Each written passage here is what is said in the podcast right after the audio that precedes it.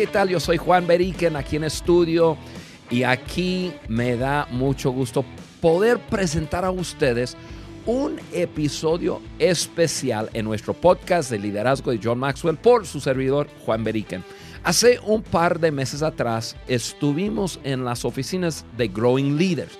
Growing Leaders es una organización que se enfoca en desarrollar materiales para jóvenes al nivel mundial con un enfoque fuerte en usar imágenes para ayudar a los jóvenes a crecer en sus vidas, en su liderazgo. Y Tim Elmore, quien es un amigo, es el fundador de Growing Leaders, nos dio el gran privilegio de hacer una entrevista con él. Mira, te digo quién es Tim. Tim es una persona que trabajó con John Maxwell por más de 20 años es un gran autor de unos libros bestseller eh, de la generación Y y también tiene mucho conocimiento de las nuevas generaciones que están surgiendo. Tim nos hizo el gran favor de hablar con nosotros algunas cosas increíbles que yo sé que van a agregar mucho valor a sus vidas. Así que de una vez les animo a bajar su hoja de discusión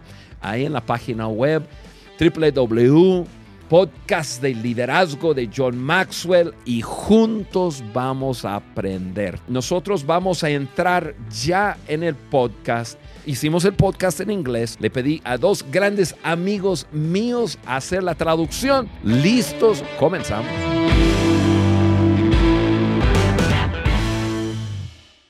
Tim, qué gusto estar contigo hoy y gracias por hacerte un tiempo para nosotros. Es un placer. Gracias, Tim. Estamos en el lanzamiento, de hecho, mientras hacemos este podcast. Ayer lanzamos el podcast de liderazgo de John Maxwell por Juan Beriken.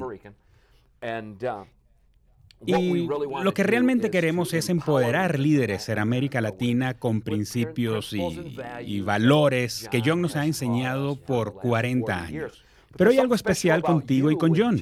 Tim, tú trabajaste con John Maxwell por años. ¿Podrías contarnos algo de tu experiencia con John y cómo te influenció a ti tu liderazgo en tu desarrollo? John sigue influenciándome hasta el día de hoy. Trabajé con John por 20 años. Así que al terminar la universidad, entré a su equipo. No sé por qué me contrató, pero me alegra que lo haya hecho. Siempre, siempre digo, si no hago un buen trabajo en mi carrera, es por mi culpa, porque tuve grandes mentores, incluyendo a John. Me vienen a la mente un par de cosas. Una es mi primera evaluación con John Maxwell. ¿Te imaginas? Estoy sentado ahí de 23 años, todo inmaduro, tú sabes. No sé ni qué estoy haciendo. Y vas a la oficina. Así es. Oh, Dios con el mío. director en la escuela. Entonces John se sienta empoderándome como siempre y, dice, Tim, gran primer año. Hay siete cosas que en verdad quiero afirmar. Y es una lista.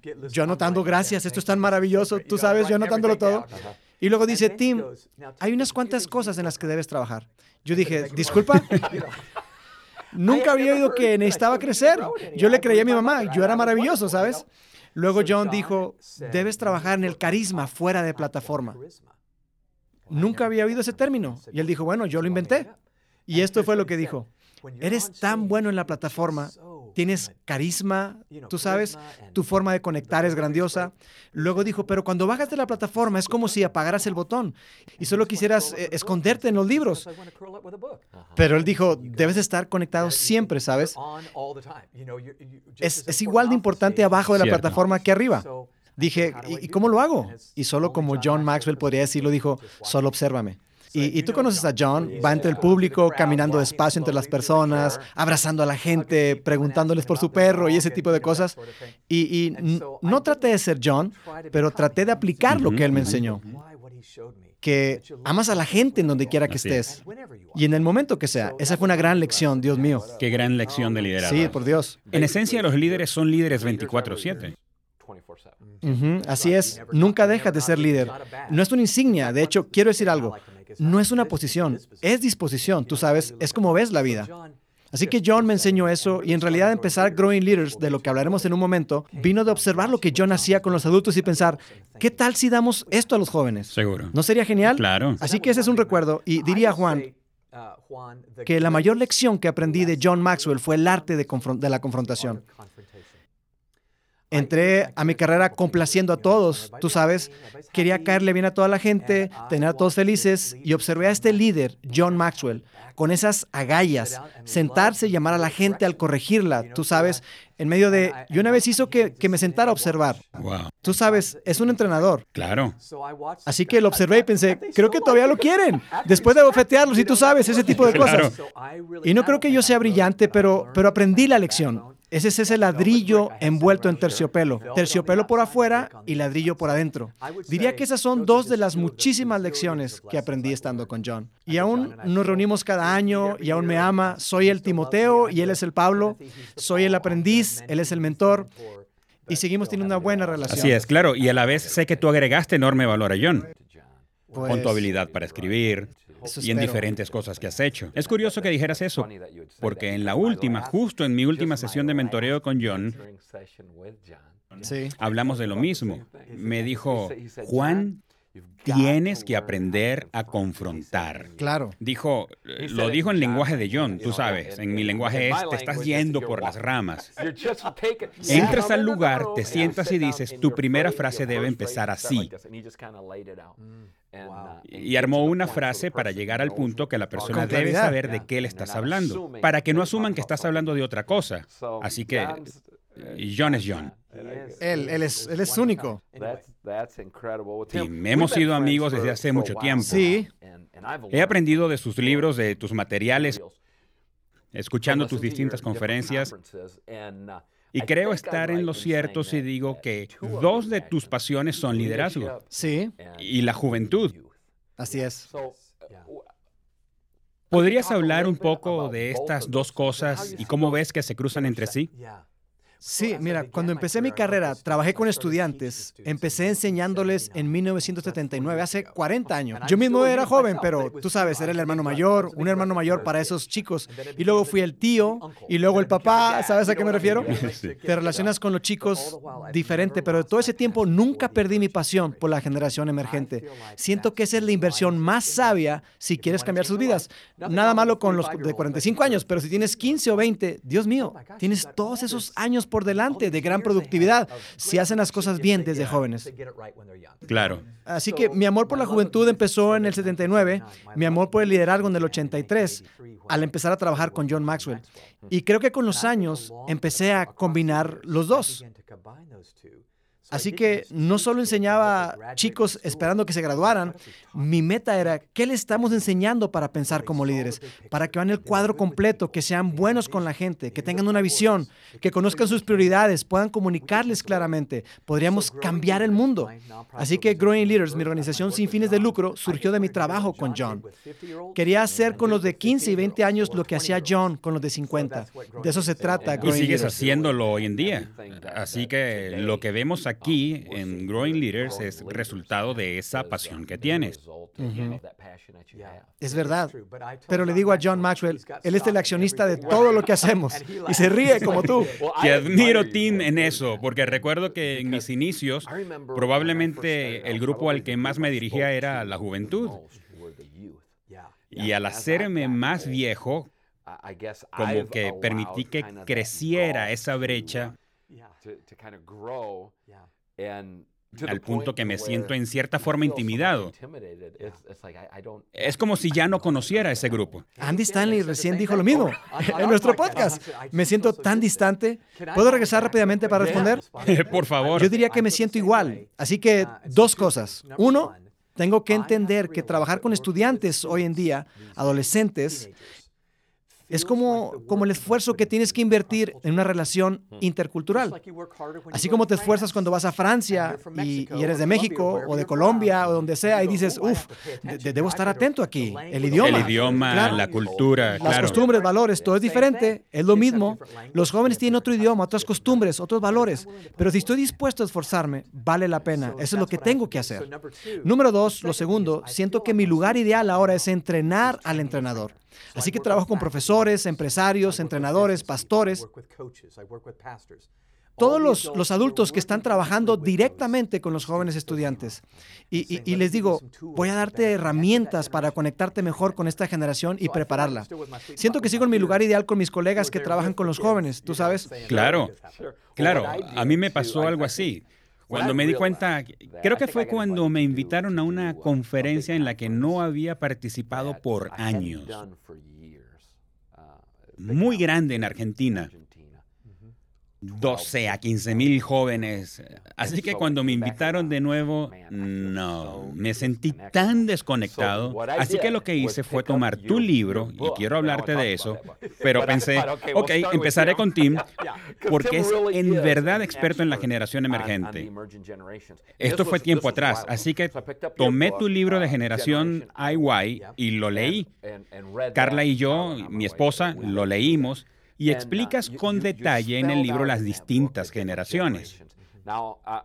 Yo soy un boomer, de los últimos boomers. Nací el 29 de noviembre de 1964. Pero crecí con gente mayor, muchos amigos mayores. Así que pienso como boomer. Y al leer la generación IY y darme cuenta de que había diferencias muy marcadas entre las generaciones, que tal vez son obvias para ti, pero no para mí. Sí, sí, sí, somos muy diferentes. Se me abrieron los ojos para ver cómo la gente que crece en otro tiempo, su mundo los moldea. Y creo que algunos que están escuchándonos ahora a través de América Latina están dándose cuenta de eso. Y en, y en un lugar de trabajo, tú sabes, tenemos en América Latina dos, tres, quizás hasta cuatro generaciones trabajando juntas. Sí. Así que creo que sería fantástico si pudieras hablar un poco de las distintas generaciones rápidamente y lo que eso significa y la plataforma de la que surge cada generación. Bien, me encanta estudiar esto. Mira, hay seis generaciones sociológicas distintas viviendo ahora sobre la Tierra, por primera vez en la historia moderna. Porque, porque la gente vive más y las mamás siguen teniendo bebés. Eh, tenemos seis diferentes paradigmas o narrativas. Lo llamo la narrativa con la cual entramos a la vida adulta. Así que me moldeó los primeros 20 años siendo joven, pero cuando entré al mundo adulto, con música compartida, programas compartidos, tragedias compartidas, héroes compartidas, todo eso contribuyó a la formación de mi mente. Entonces nuestros padres, yo soy un boomer también, como tú, la generación de nuestros padres entró al mundo del trabajo con el paradigma, agradece que tienes un trabajo. Mi papá creció en la Gran Depresión con una crisis económica y se estaba librando la Segunda Guerra Mundial y Estados Unidos participó en ella. Así que era, sé muy prudente, muy austero, sé cauteloso, sé ingenioso, sé agradecido. Mi mamá hasta usamos servilletas en la comida y las colgaba para que se secaran para usarlas otra vez. ¡Qué locura!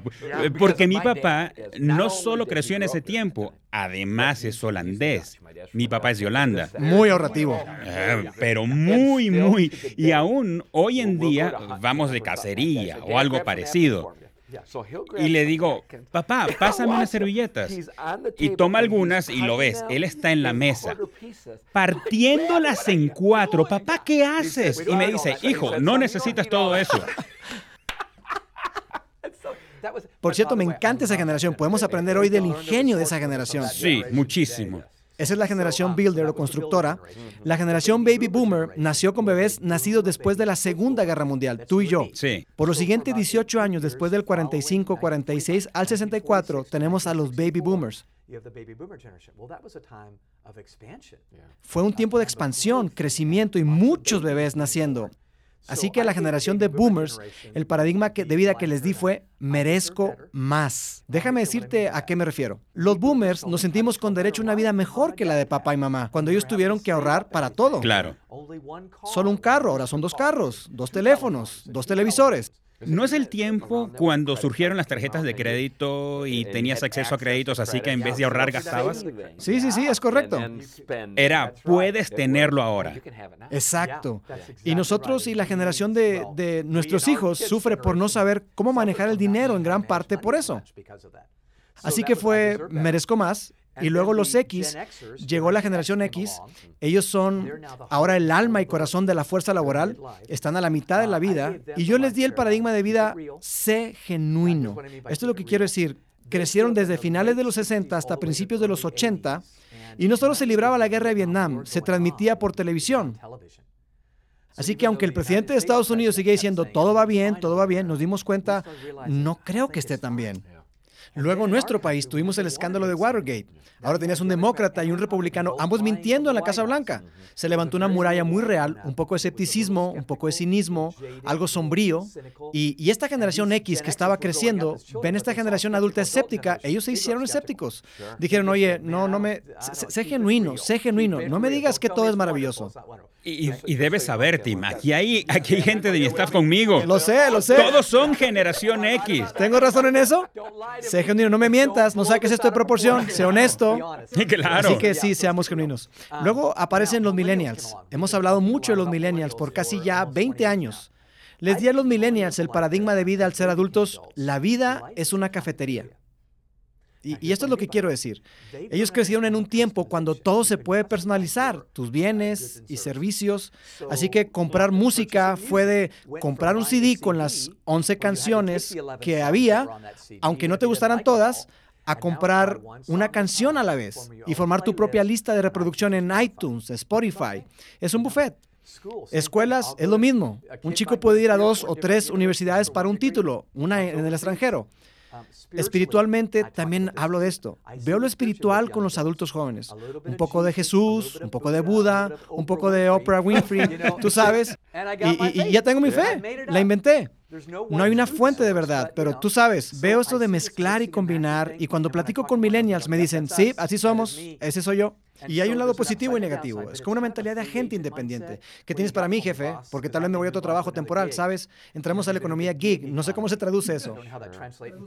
Nosotros lo traduciremos. La economía gig o independiente. Hago algo temporal aquí un par de años, hago temporal allá dos años y tengo otra opción temporal abierta. Tú sabes, en caso de que esta no funcione. Claro. Esos son los tiempos en que estamos, muy diferentes. Luego la generación Z, los más jóvenes que estamos evaluando, siento que estamos en un periodo de más estrés y ansiedad. Hablaremos en un momento de ello. Pero siento que su paradigma de vida al ser pronto adultos es, la estoy sobrellevando y, y espero que las cosas cambien. O sea, estoy un poco, un poco estresado ahora, debo obtener muy buenas calificaciones, espero obtener la beca, está a la altura, ganar dinero, y siente que están abrumados porque todos los errores que cometen son posteados en algún lado. Mira, piénsalo. Claro. Nosotros nos equivocamos y, ay, me equivoqué, bueno, no pasa nada, pero ellos piensan, algo está ya en Instagram o en lo que sea. Así que... Sí, sienten, sienten la presión. ¿Has oído del síndrome FOMO? Miedo a quedarse fuera. Es muy real. Ahora oigo a chicos hablar de FOMO, miedo a fracasar. Hay un temor a tan, a, tan solo cumplir. Y pienso, Dios mío, el fracaso fue mi mejor maestro en ese tiempo, no ahora. Y nosotros los viejos lo enseñamos. No tengas miedo a fallar. Pero tengo miedo a fallar. Sí, y mamás y papás que están escuchando sepan, hay esa presión de no te equivoques, es el fin del mundo. Y usted dice, no, no lo es.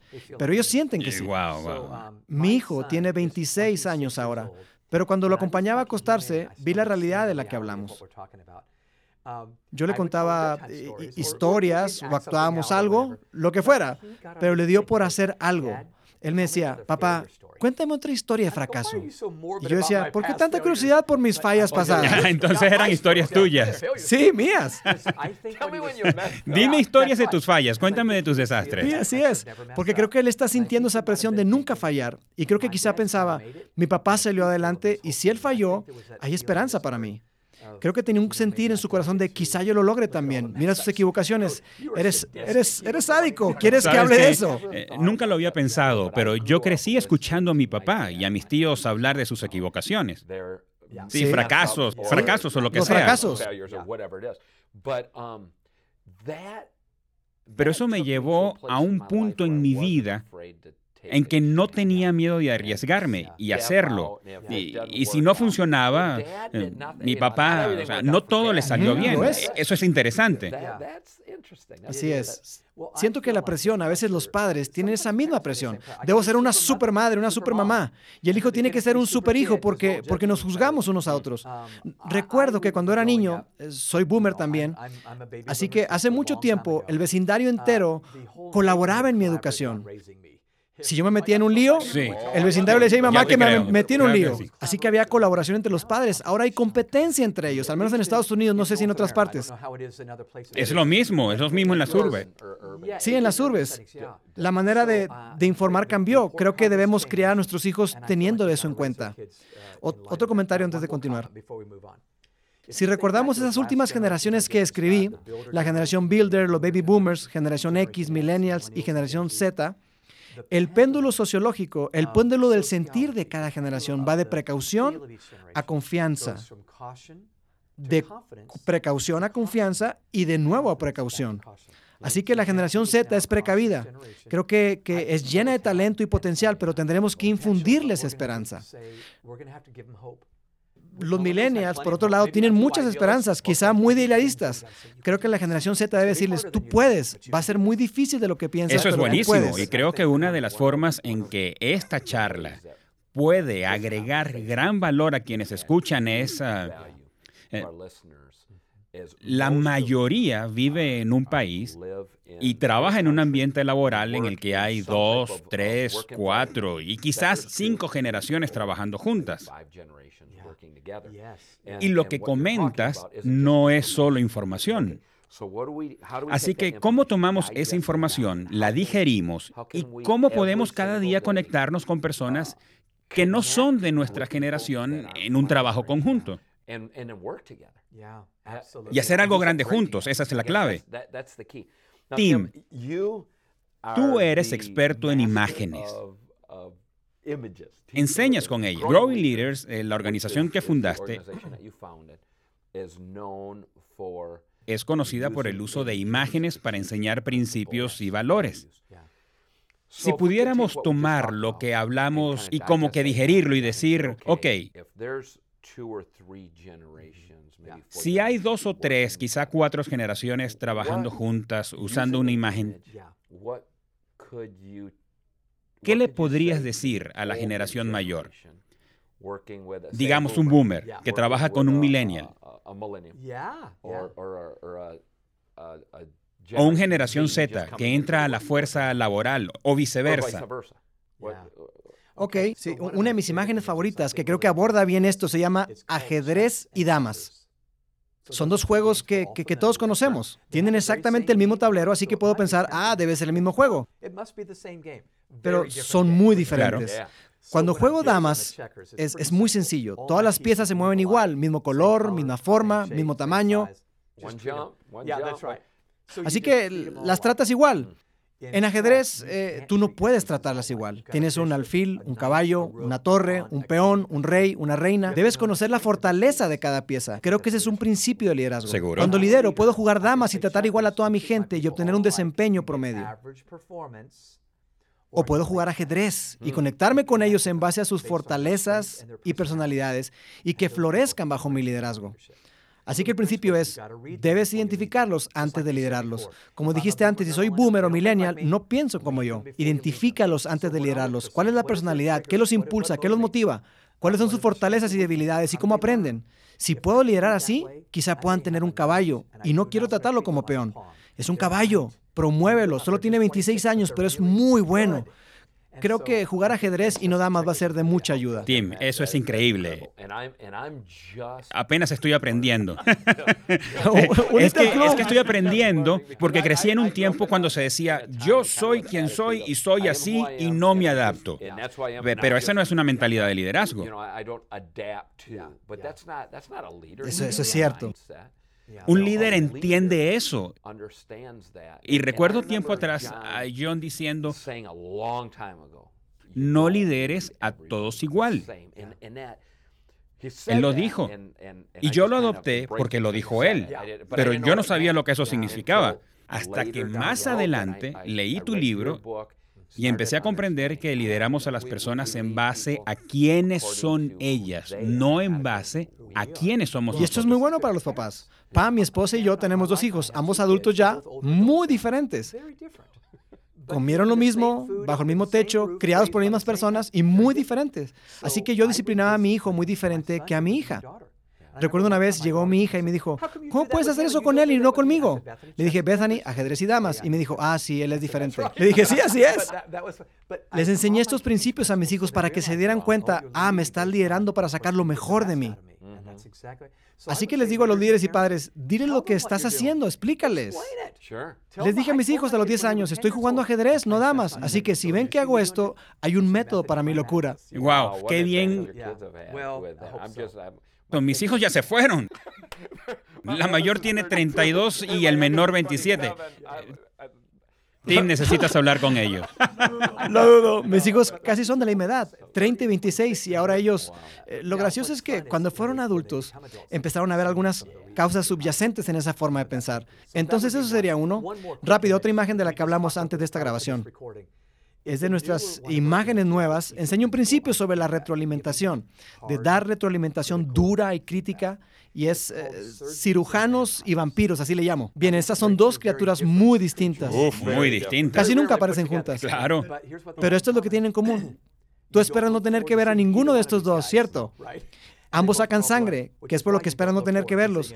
Pero los resultados son muy, pero muy distintos. ¿Sabes lo que hace un vampiro? Si has visto una película o programa de televisión, se acerca sigilosamente a alguien en un cuarto oscuro, lo muerde y la persona nunca se recupera. ¿No es verdad que a veces das una crítica y si lo haces mal es una mala experiencia? Esa persona ya no quiere hablar contigo. Creaste un enemigo de quien pudo ser un colega o incluso un amigo. Claro. Pero, pero mira esto, el, cirujano, mira bien, también te va a sacar sangre. Una gran diferencia, hay mucha preparación, no se te acerca sigiloso, no es el escenario oscuro, hay mucha preparación para la cirugía. Salón bien iluminado, encuentro previsto, lo planeamos, sabes lo que viene, no te rebanan todo el cuerpo, solo sacan un tumor. No voy a mencionar tu carácter cuando te dé una retroalimentación. Voy a trabajar solo en esa parte. Creo que los líderes debemos ser más cirujanos que vampiros.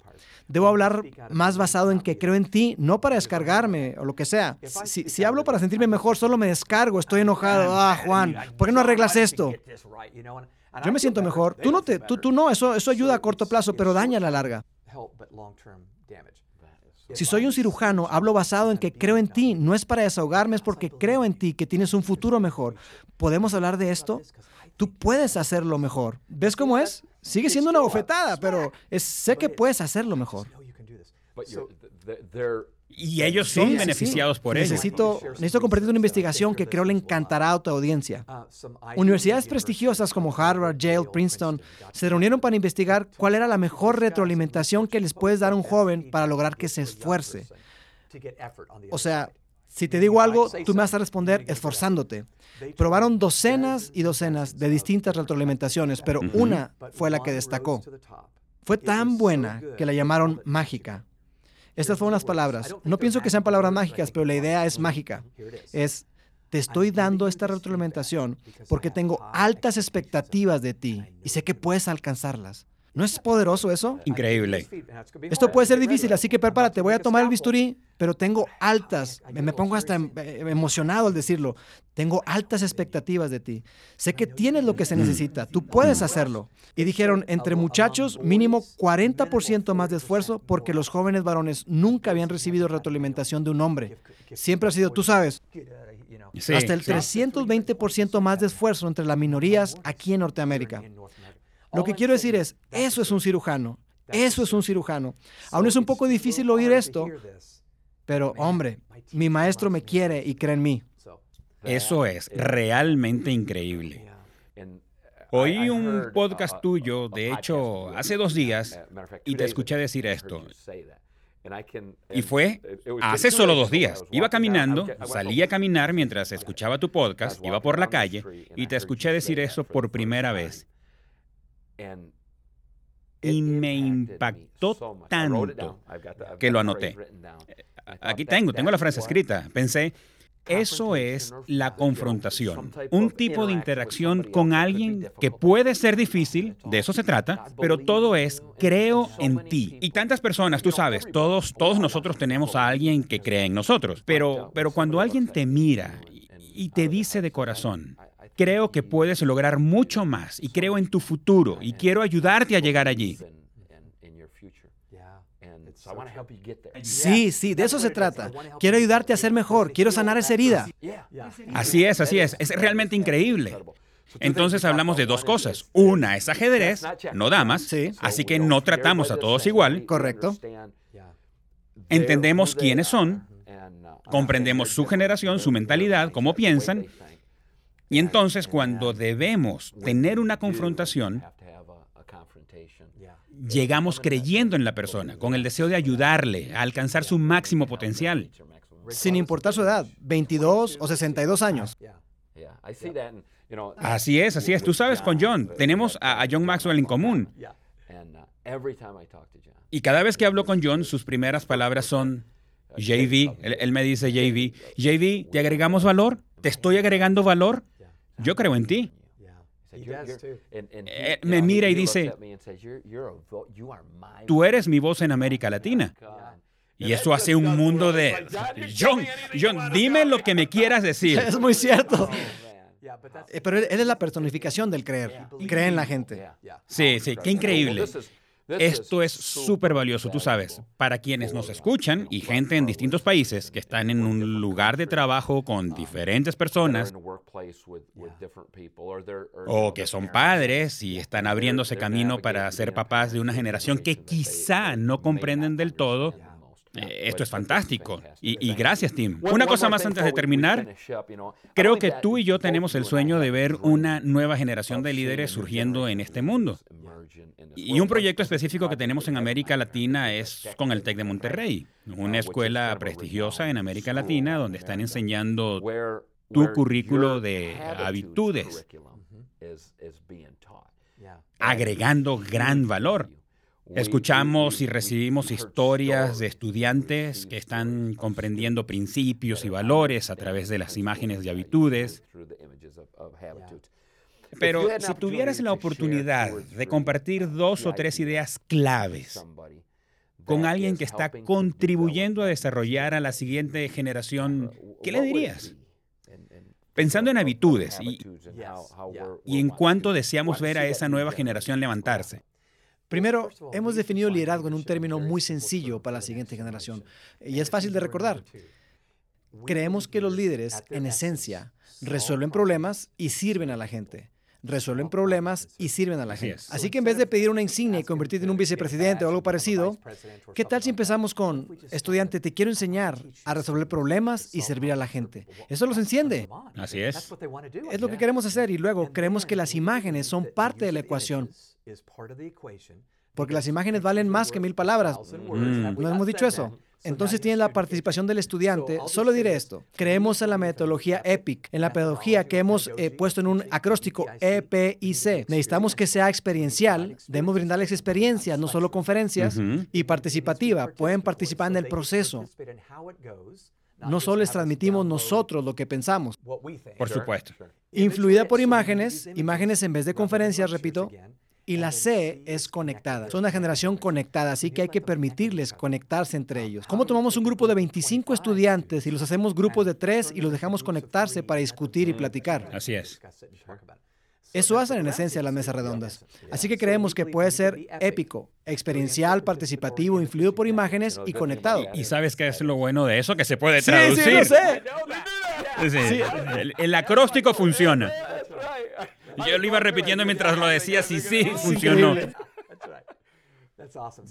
Fantástico. Nos encantaría ver 35 millones de jóvenes aprender a ser líderes, porque es el 1% de la población mundial de jóvenes.